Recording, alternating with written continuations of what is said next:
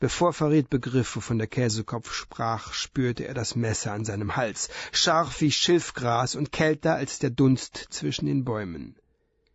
Na, wen haben wir denn da?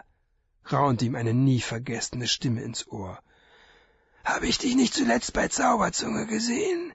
Angeblich hast du Staubfinger trotzdem geholfen, ihm das Buch zu stehlen, nicht wahr? Tja, du bist schon ein nettes Bürschchen.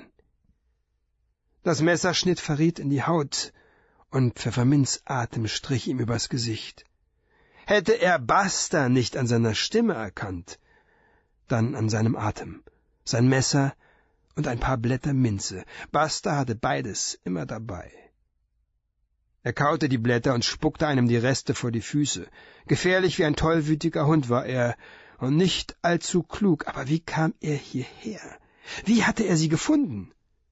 Na, was hältst du von meinem neuen Messer? schnurrte er Farid ins Ohr.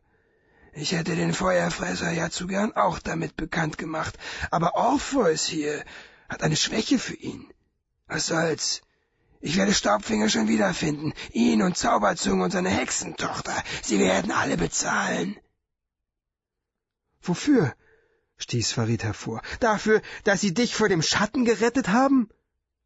Aber Basta presste ihm das Messer nur noch fester gegen den Hals. Gerettet? Unglück haben Sie mir gebracht, nichts als Unglück. Um Himmels willen steck das Messer weg, fuhr Orpheus mit angeekelter Stimme dazwischen. Er ist bloß ein Junge. Lass ihn laufen. Ich habe das Buch wie abgemacht, also. Laufen lassen? Basta lachte auf aber das Lachen blieb ihm im Halse stecken. Ein Fauchen drang hinter ihnen aus dem Wald, und der Höllenhund legte die Ohren an. Basta fuhr herum. Was? Zum Teufel! Verdammter Idiot! Was hast du da aus dem Buch kriechen lassen? Farid wollte es nicht wissen. Er spürte nur, wie Basta für einen Moment den Griff lockerte. Das reichte. Er biss ihn so fest in die Hand, bis er Blut schmeckte. Basta schrie auf und ließ das Messer fallen. Farid riss die Ellbogen zurück, stieß sie ihm gegen die hagere Brust und rannte. Die Mauer am Straßenrand hatte er ganz vergessen. Er stolperte darüber und fiel so heftig auf die Knie, dass er nach Atem rang. Als er sich aufraffte, sah er das Papier auf dem Asphalt liegen. Das Blatt Papier, das Staubfinger fortgebracht hatte. Der Wind musste es auf die Straße getrieben haben. Mit fliegenden Fingern griff er danach. Deshalb habe ich die Sätze über dich einfach nicht gelesen. Verstanden? Orpheus Worte höhnten in seinem Kopf. Farid presste das Blatt gegen die Brust und rannte weiter, über die Straße, auf die Bäume zu, die dunkel auf der anderen Seite warteten.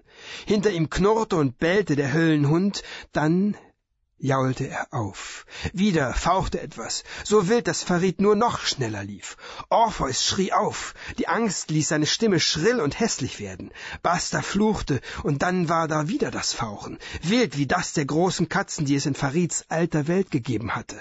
Nicht umsehen, dachte er. Lauft, lauft, befahl er seinen Beinen. Lasst die Katze den Höllenhund fressen, sie soll sie alle fressen, Basta und den Käsekopf dazu, nur lauft!